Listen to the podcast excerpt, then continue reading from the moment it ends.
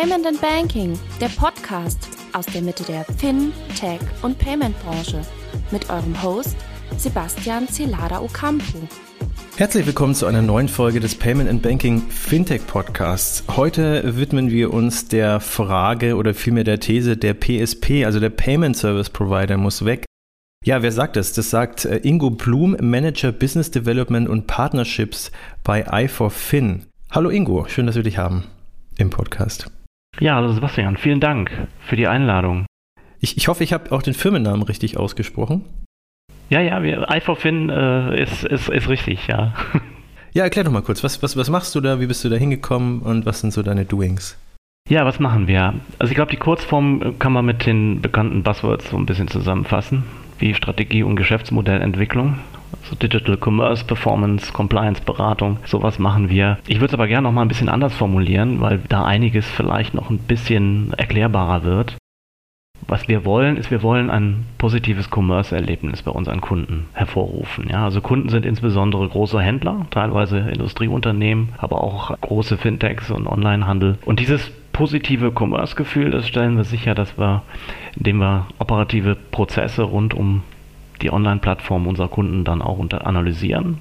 Und ob es nun ein Marktplatz ist oder ein Payment Orchestration oder eine Plattform mit vielen Anbindungen, wichtig ist, dass alles reibungslos ineinander geht. Das heißt auch die hinteren Systeme. Also wir sind nicht nur vorne bei der Strategie dabei, sondern auch bei der operativen Umsetzung. Okay, verstanden, Ingo. Dann würde mich jetzt interessieren, du sagst ja oder ihr sagt ja, der Payment Service Provider muss weg. Du hast jetzt auch erklärt, dass ihr da an vielen Punkten beteiligt seid und da eigentlich auch ein bisschen mehr macht als ein reiner Payment Service Provider. Hat ja wahrscheinlich auch ein bisschen damit zu tun, dass äh, ja einfach im Vergleich zu früher die ganzen Online-Payment-Modelle bzw. Händlermodelle auch an Komplexität gewinnen. Wie geht ihr damit um und wie wirkt sich das bei euch im Alltag im Unternehmen aus? Wie du schon sagst, also für Händler wird es halt immer herausfordernder, ne? also so individuelle Lösungen auch zu schaffen, ja, um sich dann auch dem Mitbewerb gegenüber abzu, abzuheben. Ja. Und ich sage mal so, das, das Kapitel Zahlungsabwicklung als Monetarisierung ist immer wichtiger. Ja, das ist in der Vergangenheit war es so, dass man eine schnelle Abwicklung hatte. Zahlung war irgendwo so ein bisschen Commodity. Man hat das irgendwo mitgeschleppt als Unternehmen. Und wie du schon sagst, es ist halt komplexer geworden und heute muss man sich halt stärker auch auseinandersetzen, weil die Zahlungsabwicklung, also der gesamte Checkout eigentlich mehr noch auf das Thema Conversion einwirkt als früher. Ja, und aufgrund dieser Entwicklung, das heißt, du hast ein Produkt, was du verkaufst, auf der anderen Seite musst du es auch im Rahmen der Zahlungsabwicklung richtig abwickeln. Das heißt, du musst den Leuten die richtigen Zahlungsmittel geben. Ähm, der Checkout muss stimmen. Das heißt, das Gesamtpaket muss stimmen. Und aufgrund dieser Entwicklung haben sich halt viele große Online-Händler, und wir reden hier wirklich über welche, die ab 500 Millionen aufwärts machen an Umsatz, die haben sich dazu entschieden, oft die Zahlungsabwicklung wirklich ins eigene Haus zu holen. Ja. Wie haben die das gemacht? Im Grunde genommen durch Gründung eines eigenen internen PSPs. Wir nennen das bei uns Corporate PSP, also sozusagen ein Fintech-Startup innerhalb des Unternehmens. Das haben wir jetzt bei Otto gesehen. Die haben jetzt ihre BaFin-Lizenz. Ab nächstem Jahr werden sie all ihre Händler auch über die eigene Lizenz dann abwickeln. Die Rewe hat zum Beispiel die Payment Tools damals gegründet, um auch selber intern ein Fintech zu gründen. Diese Vorgehensweise ist natürlich generell sehr ressourcenaufwendig. Ne? Und wenn wir sagen, okay, der PSP muss weg, dann sagen wir, okay, was ist denn anstelle dieses PSPs? Er muss nicht komplett weg, aber es ist halt ein Layer, Orchestration Layer zum Beispiel, oder ein interner PSP, der alles selber in-house macht, ist dann quasi wirklich der Ersatz. Ja? Und die Frage ist halt, wie kriegt man all diese Knotenpunkte im Unternehmen zusammen? Ja, das heißt, das ganze Thema Zahlungsabwicklung, das Thema interne Systeme. Und das ist auch die Schwierigkeit, ja, weil jedes Unternehmen irgendwo anders funktioniert. Und wenn wir es bei Otto sehen, die haben mehrere Unterunternehmen und Subunternehmen und Tochtergesellschaften. Wenn man aber wirklich ausschließlich mal auf das Payment schaut und die internen Prozesse, also ERP-Systeme und Buchhaltungssysteme, was auch immer damit reinspielt beim Händler, mal außen vor lässt, wirklich nur aufs Payment guckt, dann würde sich für ein wirklich gelungenes Konzept, würden sich dann unterschiedliche Parameter ergeben. Ja? Und die heißen logischerweise dann, ich brauche eine moderne und performante Plattform, ja, die wirklich sämtliche Zahlungsmethoden, Risk-Management und so weiter abdecken kann, sowohl national als auch international. Wie gesagt, wir sprechen über große Kunden. Dann müssen wirklich effiziente Prozesse geschaffen werden, ja, die dafür sorgen, dass die Kundenbedürfnisse irgendwo wie Sicherheit, zum Beispiel Zwei-Faktor-Authentifizierung, Schnelligkeit, One-Click-Payments, besondere Services, Mehrwerte, wie zum Beispiel Gutschriftprozesse und so weiter berücksichtigt werden. Ja. Wie gesagt, alles wirkt irgendwo auf die Conversion. Und wie gesagt, die Großen sagen, okay, kill the middleman, das ist in dem Fall der PSP. Das heißt, das müssen wir weiterhin noch tun. Wir müssen irgendwo diese Abhängigkeiten von bestehenden PSPs auch verringern. Das heißt, machen sie, indem sie wirklich eine eigene Schnittstelle machen und gegebenenfalls zu unterschiedlichen PSPs auch routen. Ja, können wir gleich nochmal äh, intensiver drauf eingehen. Und am Ende des Tages muss irgendwo der Auszahlungsprozess stimmen, das Reporting muss stimmen, die ganzen Systeme müssen stimmen, das muss abgeglichen werden. Und wie du schon sagst, es wird halt komplexer. Ne? Je, je, mehr Länder man gegebenenfalls abdeckt, desto komplexer wird das auch. Nicht zuletzt muss man natürlich auch Wissen aufbauen intern, ja, in den einzelnen Bereichen. Und das ist alles was, was man nicht morgen macht oder, oder beziehungsweise heute fertigstellt, sondern mittelfristig. Aber das ist wie große Unternehmen ab 500 Millionen aufwärts, sagen wir mal, vielleicht auch ab 200 Millionen, je nachdem, irgendwo auch ihre Wettbewerbsfähigkeit erhalten. Und die Beispiele sind mannigfaltig. Ne? Otto und Rewe habe ich jetzt genannt. Amazon ist, glaube ich, der Klassiker. Zalando macht's. Real Digital wir haben damals auch äh, viele PSPs mit aufgebaut in meiner Vergangenheit. Von denen gibt es wenige heute noch. Und die, die es gibt, sind witzigerweise die, die schon irgendeine große Firma um, sich herum haben, wenn du so willst. Ja, große Gaming-Unternehmen, große Händler, aber auch Industrieunternehmen, die wirklich sämtliche Tochtergesellschaften auf eine Plattform heben wollten. Sag noch mal bitte noch mal kurz mit den 200, 500 Millionen. Ist das Transaktionsvolumen, was du jetzt gemeint hattest, oder worauf hattest du dich da bezogen? Nee, das ist wirklich Umsatz das ist wirklich Umsatz. Man kann das, man kann das auch nicht so genau sagen. Ja? Also es gibt, es gibt Händler, die sagen sich, ich brauche das intern, weil ich so ein kompliziertes Modell habe mit Subscription und sonst was. Ich brauche das auch schon, wenn ich, ich mache jetzt 100 Millionen. Ja? Also wichtig ist zu verstehen, dass die Unternehmen, die es momentan machen, wirklich auch ein sehr mannigfaltiges Geschäftsmodell haben. Ja, also sehr, in sehr, entweder in sehr vielen Ländern unterwegs sind oder sehr viele Unterfirmen haben, die unterschiedliche Nischen bedienen und so weiter. Ja, ja, was mich nochmal interessieren würde, weil du vorhin gesagt hattest, dass, also jetzt konkret auch am Beispiel Otto und Rewe, das war ja sehr gut illustriert, die haben ja bestehend äh, historisch Payment Service Provider, mit dem sie zusammenarbeiten und bauen da jetzt Expertise selber auf. Und du hattest, glaube ich, gesagt, Otto switcht jetzt nächstes Jahr, wenn ich es noch richtig im Kopf hatte. Und du hattest aber auch angedeutet, auch nicht unbedingt für alle Dienstleistungen, die ein Payment Service Provider sozusagen anbietet. Wie viele Sorgen müssen sich da die äh, Payment Service Provider machen, beziehungsweise in, in solchen Fällen, wo bleibt da noch was für einen klassischen PSP übrig? Wenn man jetzt zum Beispiel nur die Payment Service Provider Dienstleistung anbietet, dann ist es ja inzwischen gar nicht mehr so viel, was man da vom Kuchen abkriegt. Das heißt also viele, wie zum Beispiel unser, früher hieß es ja HeidelPay, haben sich ja schon sehr früh darum bemüht, eine BaFin-Lizenz auch zu bekommen, um dann gewisse andere Dinge in der Wertschöpfung anbieten zu können. Wie gefährdend ist es denn für bestehende PSPs, dass dann solche Dinge sich entwickeln? Also bleibt dann noch was vom Service übrig? Machen die Firmen, die sich dann für diesen internen Schritt äh, entscheiden, dann alles selber oder wie muss man sich das vorstellen? Gut, letzten Endes ist es so, wenn wir mal den Vergleich machen, was klassischerweise ein PSP ist, was er für Kernaufgaben hat, dann ist es so, das war früher wirklich das Processing der Zahlungen. Das heißt Anschlusszahlarten, Bearbeitung Warenkörbe, Rechnungsstellung, Zahlungszuordnung. Irgendwann kam das Collecting-Modell hinzu über Lizenzen. Das heißt, da wurde auch ausgezahlt. Die Verknüpfung zu den Acquirern war sowieso Standard. Ja. Viele PSPs fokussieren sich immer noch auf regionale Märkte, was auch historisch begründet ist. Ja.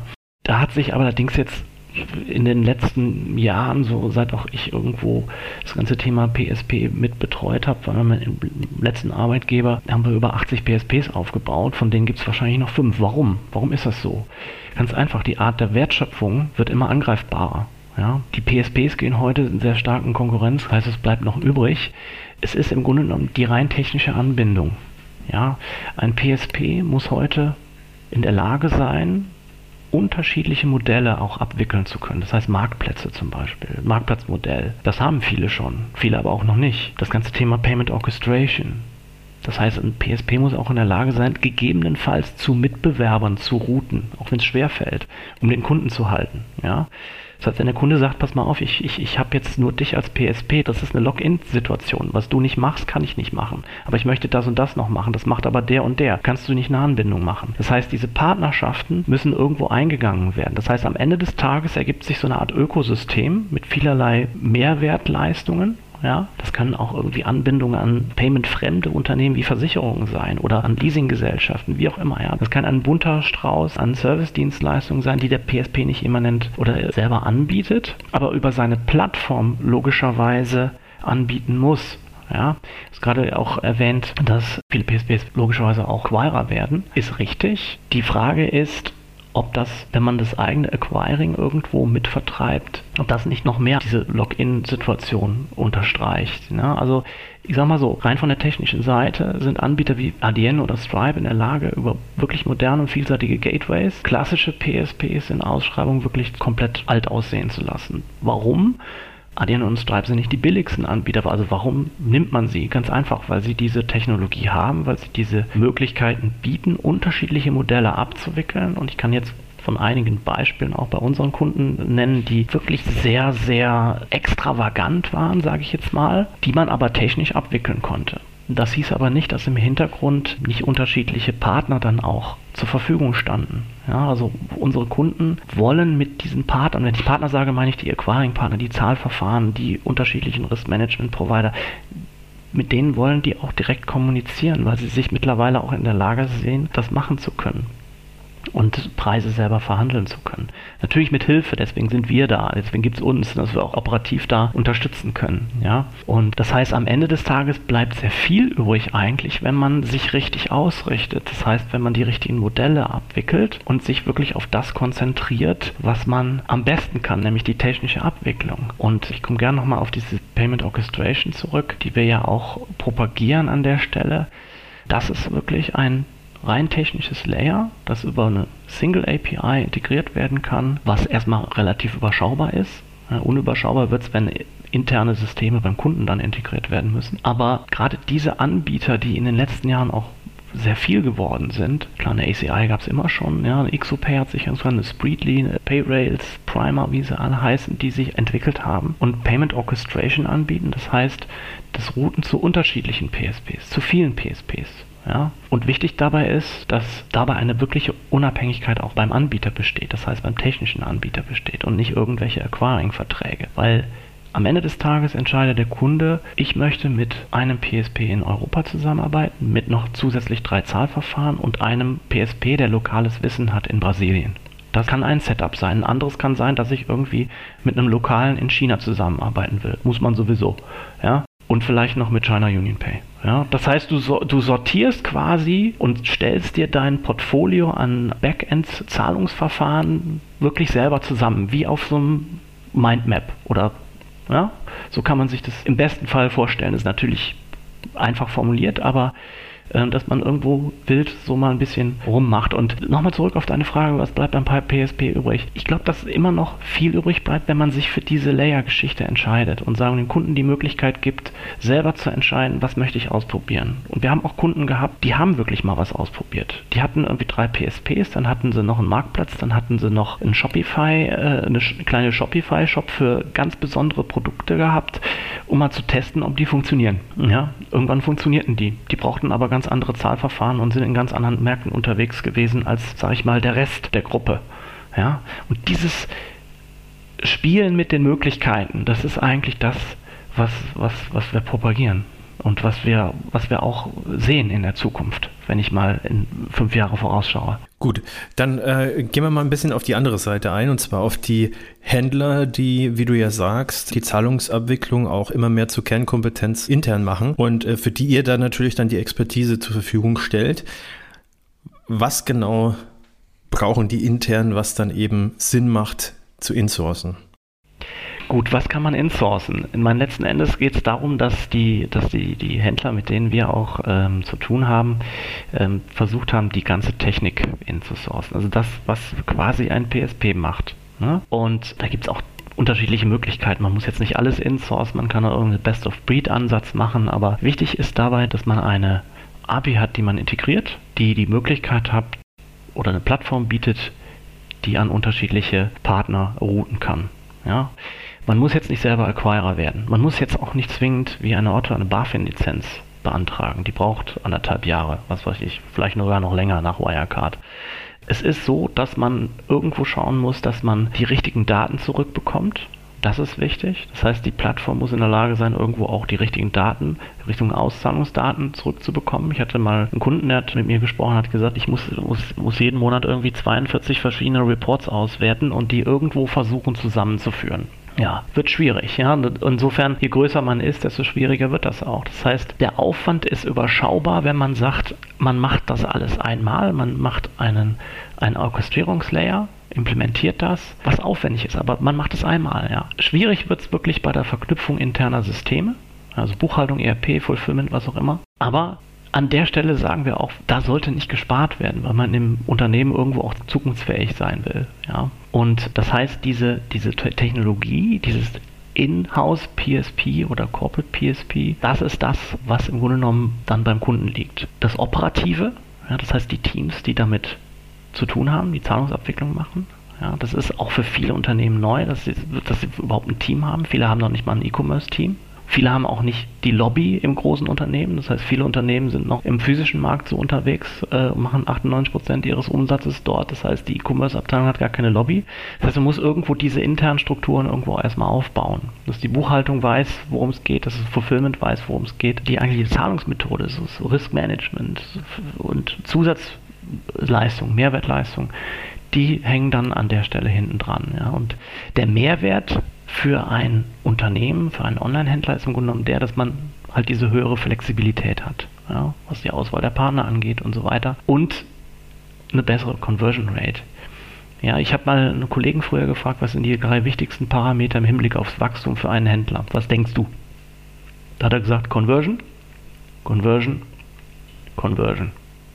Ja, das heißt, der Kunde muss nicht nur von dem Produkt überzeugt sein, er muss am Ende des Tages auch die richtigen Zahlverfahren vorfinden, er muss sich gut fühlen beim Checkout, ja, und dann kauft er dann auch. Ich habe mal irgendwann eine Zahl gelesen, ob die jetzt stimmt, ich konnte sie nicht verifizieren, 30% Abbruchquote nur im Checkout bei vielen Händlern. Das ist ein Durchschnittswert, nicht bei allen so logischerweise das ist, das ist einfach zu hoch. Ja. Da kann halt auch der Händler, wenn er es selber macht, einfach viel, viel besser sehen, aufgrund der Daten, die er sammelt, ja, die oftmals auch beim PSP liegen, nicht beim Händler, beim, beim klassischen Modell. Das heißt, er kann aufgrund dieser Daten sehen, wo ist der Kunde noch nicht schlüssig, wo bremst er, wo geht er zurück und so weiter. Das macht Amazon schon seit, seit 15 Jahren. Ja, die machen nichts anderes als Datenauswertung, um den Kunden irgendwo dazu zu bringen, den, den Klick Button oder Kaufbutton zu drücken. Ja. So am Ende des Tages äh, niedrigere Kosten, logischerweise. Wenn man es ingesourced hat, logischerweise hat man den Man in the Middle irgendwo ausgeschaltet. Das heißt, man hat auch irgendwo eine bessere Verhandlungsposition gegenüber seinen Partnern. Ja, und das, das sind im Grunde genommen so die Hauptaspekte. Es gibt viele kleinere Gründe, aber ich glaube, das sind so die Hauptgründe, wo ich sagen würde, das macht Sinn oder aus diesen Gründen macht es Sinn, irgendwo ein Corporate Fintech auch intern aufzubauen. Ja, also ich finde es äh, auch ziemlich spannend, also auch mit dem Checkout-Abbruch. Da würde mich aber auch mal interessieren, ich weiß nicht, ob du da was dazu sagen kannst. Also bei mir ist es öfters mal so, ich bin vielleicht mal im Checkout und dann entscheide ich mich um, gehe dann wieder raus und arrangiere den Warenkorb, sage ich mal, neu. Oder ich bin im Checkout und dann lasse ich den so, also zumindest bei Amazon zum Beispiel, da ist ja dann, wenn man einen Account hat, bleibt der ja erstmal gespeichert. Was, was gilt denn da als Abbruchquote? Kannst du mir da einen Einblick geben oder? Also wenn ich jetzt zum Beispiel sage, ich gehe raus und keine Ahnung, schmeiß danach nochmal irgendwie einen Tag später was anderes rein oder überlege mir das, was ist ein Abbruch, wenn ich den Warenkorb einmal wirklich gelöscht habe oder gibt es da Abstufungen?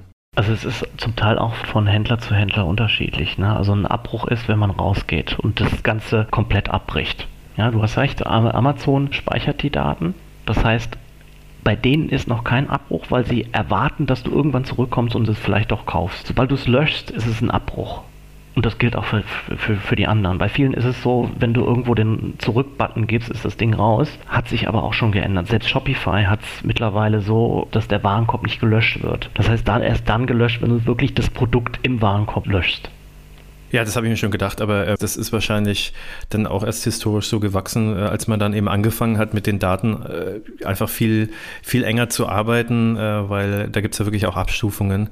Und ähm, da sieht man mal wieder, wie, wie wichtig es auch ist, eben die richtigen Daten und auch die, ja, die, die nötige Datenbasis zu haben, um eben die richtigen Entscheidungen treffen zu können. Finde ich auf jeden Fall spannend.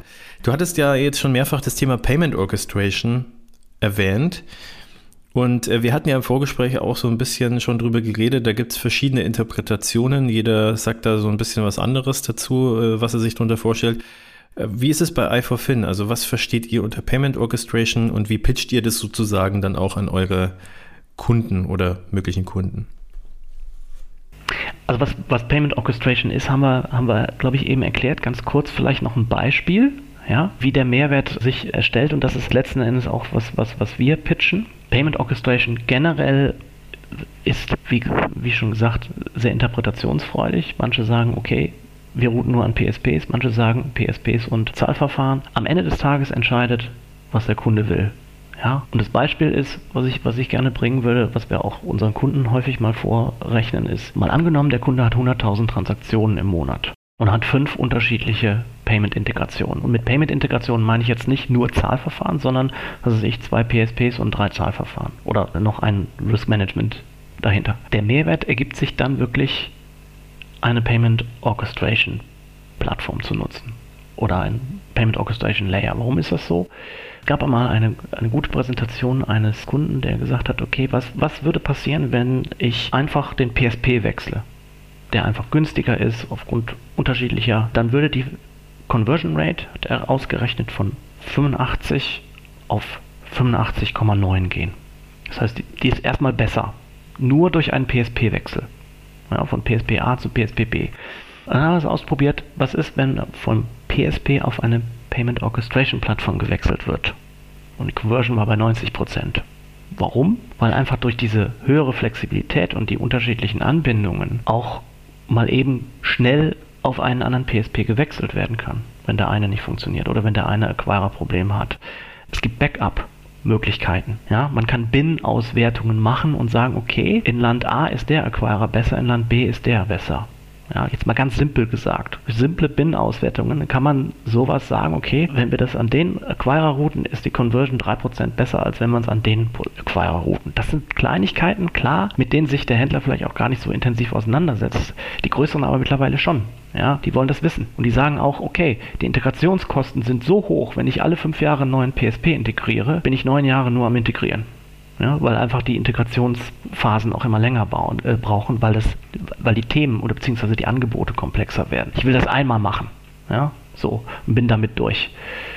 Die Conversion Rate gibt an der Stelle ihm recht äh, und, und sagt, okay, Payment Orchestration ist besser. Ja, aber wenn ich dich dann richtig verstehe, also dieses, äh, die Payment Orchestration in dem Sinn dann, also mit dem Acquire-Beispiel, das ist dann äh, etwas, womit ein externer PSP aus deiner Sicht jetzt nicht wirklich werben kann langfristig, weil das ein äh, Aspekt ist, der dann sozusagen, ja, ingesourced wird. Ich habe eben schon gesagt, also wenn der PSP in der Lage ist, unterschiedliche Modelle auch abzuwickeln, wie Payment Orchestration, wie Marktplätze etc. pp. und sich dann auf sie, seine technische Funktion dann auch verlässt und sagt, okay, ich route zu unterschiedlichen PSPs gegebenenfalls auch, kann er daraus ein, ein größeres Businessmodell machen, ganz klar, ne? weil der Kunde halt auch sagt, okay, ich will dich nicht nur dich als Acquirer nehmen, sondern auch gegebenenfalls noch jemand anderen. Das heißt, man kann da schon irgendwo Synergien finden, aber man muss halt immer mit, mit Blick auf die Conversion des Kunden irgendwo schauen, was, was bringt ihm mehr an der Stelle. Ja, bin ich das alleine als PSP oder ist das ich plus mein Acquiring plus gegebenenfalls noch ein Mitbewerber PSP, der ihm dann das komplette Bild gibt und ihn sich besser fühlen lässt, ja. Und wie gesagt, nochmal auf, den, auf, den, auf das Thema Daten zurück. Wichtig für den Kunden ist halt, dass er seine Daten auch auswerten kann. Dass er wirklich auch sehen kann, wo, wo geht meine Conversion hin an der Stelle.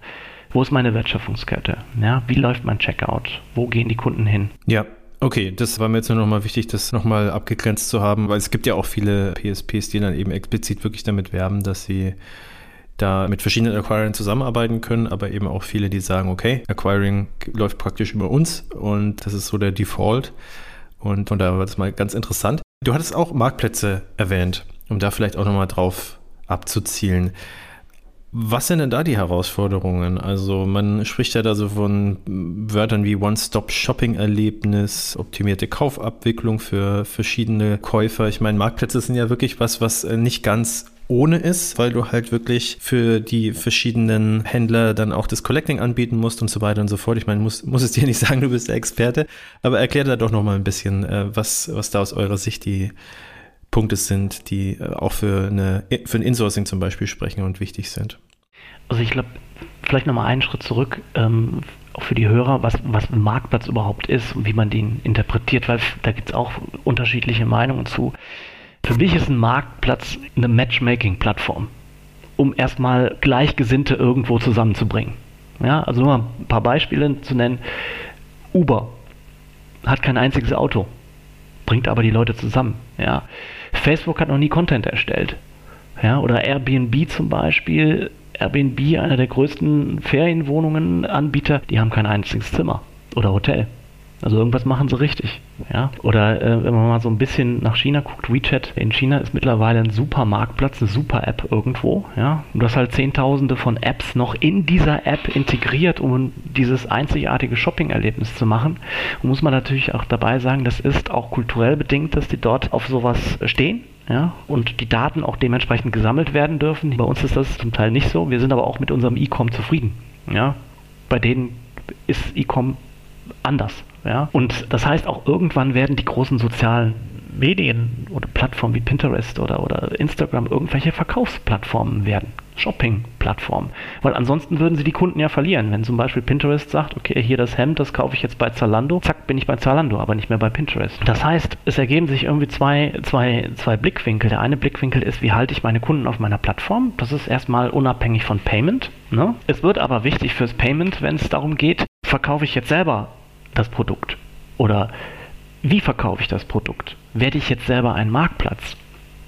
Und da sind wir in der Diskussion, wo es darum geht, die Komplexität irgendwo zu reduzieren im Vergleich zu dem, was ich selber generell als, als Plattform anbiete. Ja? Und ein Zahlungssystem, das sag ich mal, Online-Transaktionen für Marktplätze verwaltet, muss sich wirklich ganz besonderen Herausforderungen, unter anderem auch durch regulatorische Vorgaben irgendwo beugen. Ja?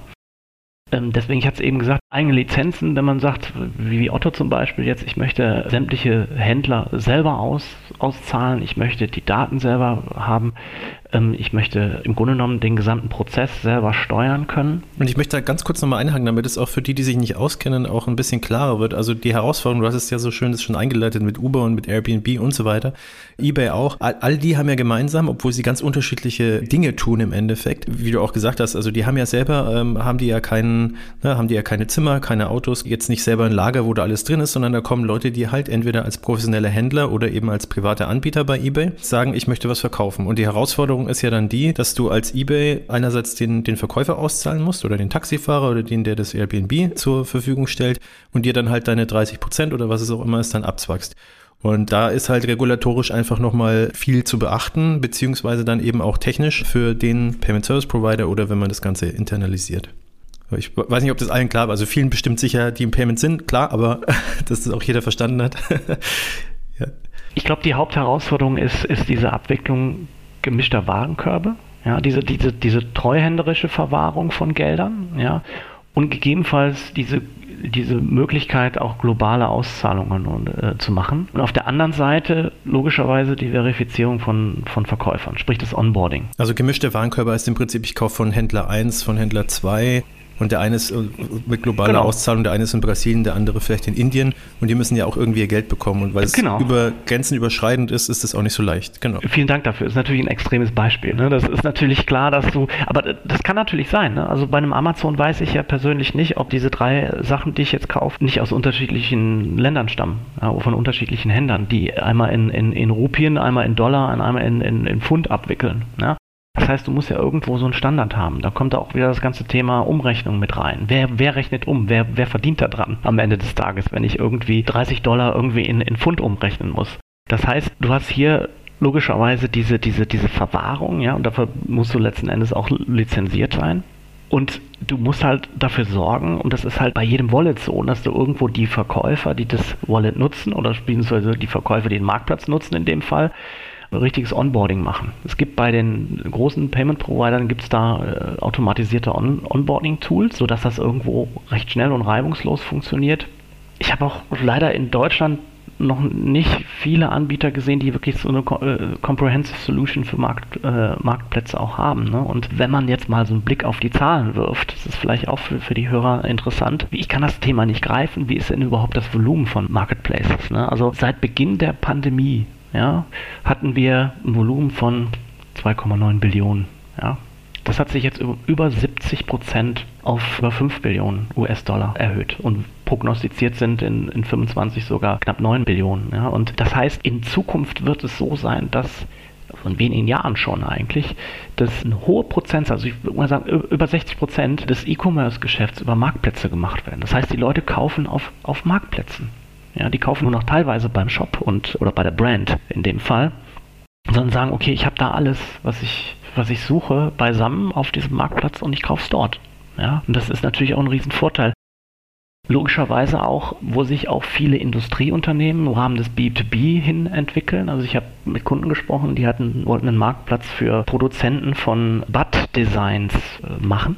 Ja, die gesagt haben, okay, wir, wir verkaufen auch an kleine Händler, nicht mehr an, nur an Zwischenhändler und machen dafür einen Marktplatz. Ja, da kann jeder bestellen, wenn er will. Ja, aber halt nur Unternehmen, keine Privatleute. Das heißt, dieser B2B-Bereich wird auch immer größer im Bereich Marktplatz. Und da, glaube ich, ist noch sehr, sehr viel Potenzial auch in Zukunft da. Und sehr viele Vorteile, die dann auch für die technische Abwicklung einfach bestehen.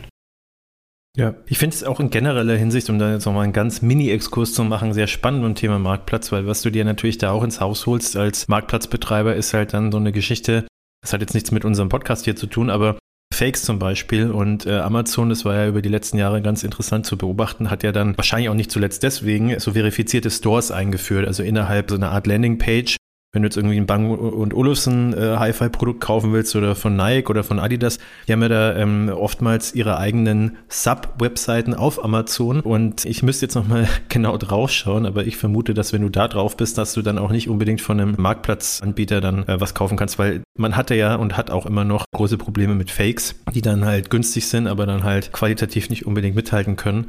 Finde ich, also wirklich Marktplatz ist ganz komplex, ganz spannend und selbst wenn man sich nur dieses Payment-Thema rausschneidet, du hast es ja vorhin wirklich wirklich auch super illustriert, ne, mit den Umrechnungsgeschichten und so weiter und so fort. Also es kann sehr, sehr, sehr ausufern und da muss man dann auch wirklich äh, vorbereitet sein. Und da wären wir eigentlich auch schon äh, bei äh, einem Thema, wo wir uns so auch ein bisschen ans Ende des Podcasts bewegen. Full Disclosure, wir haben den Podcast schon länger aufnehmen wollen und hatten da so ein bisschen einen, Ausblick auch sozusagen auf die Zukunft. Ähm, am Anfang hätte das Jahres jetzt vielleicht ein bisschen besser gepasst thematisch, da macht man das ja klassischerweise so. Aber ich will hier die Frage trotzdem stellen, weil ihr ja da praktisch auch immer am Puls der Zeit bleiben müsst auch, ne? weil äh, sonst äh, habt ihr ja so als Company auch äh, eure Berechtigung ein Stück weit verloren. Äh, es ist ja so mit auch euer Versprechen. Was sind denn so die Trends, die du momentan in der Branche beobachtest und die vielleicht auch äh, in der Zukunft erst äh, so richtig relevant werden? Also du hattest jetzt gerade so von diesem Buzzword Payment Orchestration, das hattest du jetzt ausführlich erklärt, geredet, aber was, was ist da noch so dabei, was du relevant siehst oder was ihr als Unternehmen relevant seht? Also ich bin jetzt nach der Pandemie auf einigen Treffen wieder gewesen, habe mich wieder austauschen können, was erstmal ein sehr positiver Effekt war und habe dann gesehen, dass bestimmte Themen immer noch so Buzzwords sind. Das eine Thema ist natürlich das Thema Payment Orchestration und wie kann ich in lokalen Märkten auf lokales Wissen zugreifen, indem ich lokale Partner nutze. Das ist das eine, haben wir gerade ausführlich darüber gesprochen. Das Thema Marktplatz auch. Was natürlich immer noch ein großes Diskussionsthema ist, was wir aber mitmachen, sage ich mal, ist das Thema Buy Now Later logischerweise. Wobei ich sagen muss, das haben wir Deutschen schon in den 50ern erfunden. Das ist jetzt für unsere deutschen Kunden jetzt nicht wirklich der Megatrend. Und ich glaube, international sind es 11 Prozent, die, die darüber abgewickelt werden, was nicht wenig ist, ne, by the way. Also es ist wirklich noch immer ein großes Bass-Thema, auch auf den großen Konferenzen. Dann natürlich das ganze Thema Open Banking, PSD 2, äh, 18 gelauncht, aber jetzt so in 22 kommt so langsam zum Vorschein, was es eigentlich wirklich bedeutet und was es wirklich auch heißt für die, für die Anbieter. Ein Unternehmen, zum Beispiel ein Online-Shop, kann eine direkte Verbindung zum Bankkonto des Kunden herstellen ohne den Service von Karten oder sonstigen Payment-Anbietern. Das heißt, auch das Thema Kill the Middleman kommt da wieder mit rein. Ganz, ganz vorne mit, mit weg, auch in den nächsten Jahren, glaube ich, wird sich da noch einiges, einiges tun. Gut, das Thema Kryptowährungen ist, sage ich ganz ehrlich, ist nicht meins, wird aber immer wieder diskutiert, ne, aufgrund der, der, der Trends. Ne, also ähm, in den letzten Jahren war es eher so ein Nischenthema, jetzt kommt es langsam so ein bisschen zum Vorschein, wo sich auch ein bisschen die Spreu vom Weizen, also die seriösen von den unseriösen Anbieter und Anbieterinnen irgendwo herauskristallisieren. Aber wie gesagt, ich bin kein, kein Krypto-Experte. Ja, komm aber gerne mal zu uns auf die CryptX, ne? Äh, auf die, die ist im, am 18. November. Da machen wir nämlich genau solche Dinge, ja. Genau, ich weiß. Ich, ich, ich war da auch letztes Jahr äh, beinahe, muss ich sagen. Ich hatte eine Karte. Ähm, mir ist nur leider was dazwischen gekommen, aber dieses Jahr werde ich auf jeden Fall dabei sein. Das ist ein Thema, was mich auch interessiert. Ja, das ist auf jeden Fall ein Thema, was mich interessiert, wo ich aber nicht meine Kernkompetenz einfach drin sehe, aber was sich auch durchaus entwickelt, gerade aufgrund der Tatsache, dass jetzt wirklich auch da eine Konsolidierung stattfindet, weil der Markt das Thema auch annimmt. Ja, vorher war es irgendein Thema von äh, ein paar Finanznerds. Jetzt ist es wirklich langsam in der breiten Masse ange angekommen. Deswegen ist es interessant. Ja. Zum Schluss noch vielleicht das ganze Thema Process Mining. Finde ich persönlich sehr interessant. Da werden wir oder machen wir auch mittlerweile sehr viel. Also was ist das für die, für die Hörer ganz kurz? Also im Grunde genommen ist es die Analyse von Geschäftsprozessen auf Datenebene. Also man wertet Big Data aus, nicht nur Payment Data, sondern Gesamtdata eines, eines Unternehmens. Die, die Stripe-Partnerschaft mit Celonis ist schon, ist schon verkündet worden. Es gibt andere Partnerschaften, von denen ich weiß, von denen ich allerdings leider noch nicht sagen darf. Das geht auch der, sehr stark in diese Richtung, dass man andere Unternehmensdaten einfach auswertet, um zu sehen, wo hängen die Prozesse, wo gibt es Backlogs, wo gibt's, wo kann man was machen, um vielleicht auch das ganze Thema Payment besser aufzustellen. Ja, weil manchmal kommt der Payment Provider und sagt, hier integriere meine API und dann bist du angebunden. Damit ist das Problem aber oft nicht gelöst, sondern das liegt meistens im Detail der eigenen Geschäftsprozesse und die sind bei jedem Unternehmen anders. Das kann ein Payment Provider auch gar nicht leisten. Das heißt, diese Process Mining Geschichte oder diese Process Mining Provider, ich glaube, Celonis ist sogar eines der wertvollsten Unternehmen in diesem, in diesem Bereich, neben UiPath und anderen, die werden immer mehr auch in diese Payment Branche drängen, um sich einfach um den Prozess und diese Komplexität des Payments und der ein, eigenen Geschäftsprozesse ein bisschen klarer zu machen und zu schauen, wie sieht das Gesamtbild aus? Wie können wir das generell verbessern, Prozesse verbessern? Das sehe ich ganz klar als, als so die kommenden Themen. Ja. Ja, also auch da wieder sehr interessant, wie auch Amazon, äh, wie du es eingangs ja auch gesagt hattest, schon seit langem sehr, sehr früh auch im, im, eigentlich vom Fleck weg fast schon, wenn man so die ein oder andere Doku und Artikel drüber gelesen hat, äh, sich bewusst war, wie wichtig eben so Data ist und da alles drauf ausrichtet. Ja, also in vielerlei Hinsicht, also Otto will ja auch so ein bisschen das deutsche Amazon werden. Ähm, Vielleicht haben sie es nicht genau so gesagt, aber das ist ja auch so ein bisschen das Ziel. Also die stellen sich da ja auch sehr modern auf und, und da fließen viele Ressourcen rein. Deswegen auch da wieder sehr, sehr spannend, was da so alles mit dranhängt. Ja, also man kann es immer nur wieder sagen, Data is King, also gerade auch in dem Geschäft. Von daher, äh, vielleicht können wir ja da äh, in, in Zukunft auch noch mal ein bisschen mehr drüber reden. Hast du vielleicht noch äh, abschließend irgendwas, also wir haben ja jetzt über vieles gesprochen, ähm, ich werde jetzt eigentlich durch soweit. Hast du irgendwas, was du noch loswerden möchtest, irgendwie Statements oder, oder was, was einfach noch wichtig war, was vielleicht zu kurz gekommen ist oder nicht angesprochen wurde? Vielleicht nur ein Thema, und zwar das Thema, mit lokalen Partnern zusammenzuarbeiten. Also wir haben jetzt viel darüber gesprochen, was, was es so an, an Modellen gibt, warum ich irgendwann mal behauptet habe, der PSP muss weg. Wie gesagt, er ist nicht ganz weg, aber er ist einer von vielen, sage ich jetzt mal. Und zwar deshalb, weil das Business zwar international ist, aber die Abwicklung irgendwo immer noch lokal bleibt. Das heißt, wenn ein Händler sich in der Lage sieht, mit lokalen Partnern gut zusammenzuarbeiten, muss er die technische Möglichkeit auch dazu haben. Ja, und er sollte es auch auf jeden Fall tun, weil ich habe es in der Vergangenheit auch häufig gesehen, dass große PSPs sagen, okay, wir können die ganze Welt ab, abbilden, das kann man vielleicht technisch, aber im operativen Bereich ist es schwierig. Ja, nur mal das Beispiel Brasilien zu nennen. Brasilien kann man technisch abwickeln. Das ist nicht das große Problem. Ja, problematisch wird es, wenn es darum geht, wie sieht die steuerliche Situation dem Land aus? Wie, wie kann ich irgendwie Reales aus dem Land ziehen? Und muss ich eine lokale Entity haben? Und dieses Wissen haben lokale Partner. Und das ist auch so ein bisschen das Credo, dass wir sagen, okay, ergreift die Chance, wenn ihr in ein bestimmtes Land wollt, was vielleicht nicht in Europa ist, was vielleicht ein bisschen exotischer ist, ja, was aber durchaus sehr rentabel sein kann. Scheut euch nicht mit lokalen Partnern zusammenzuarbeiten.